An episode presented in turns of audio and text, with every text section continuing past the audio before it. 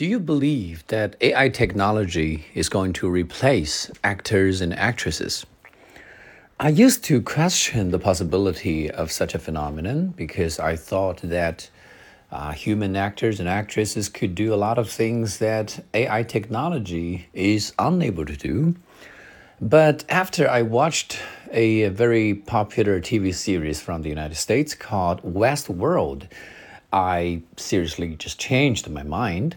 I believe that AI technology is going to overhaul everything.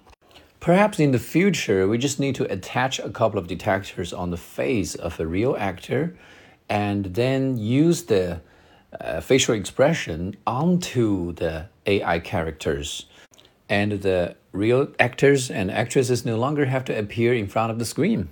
If you are an aficionado of some electronic games such as Xbox or PlayStation, you will find that this is actually already happening. It will just take a couple of more decades for the pictures to get refined. But I strongly believe that this is bound to happen.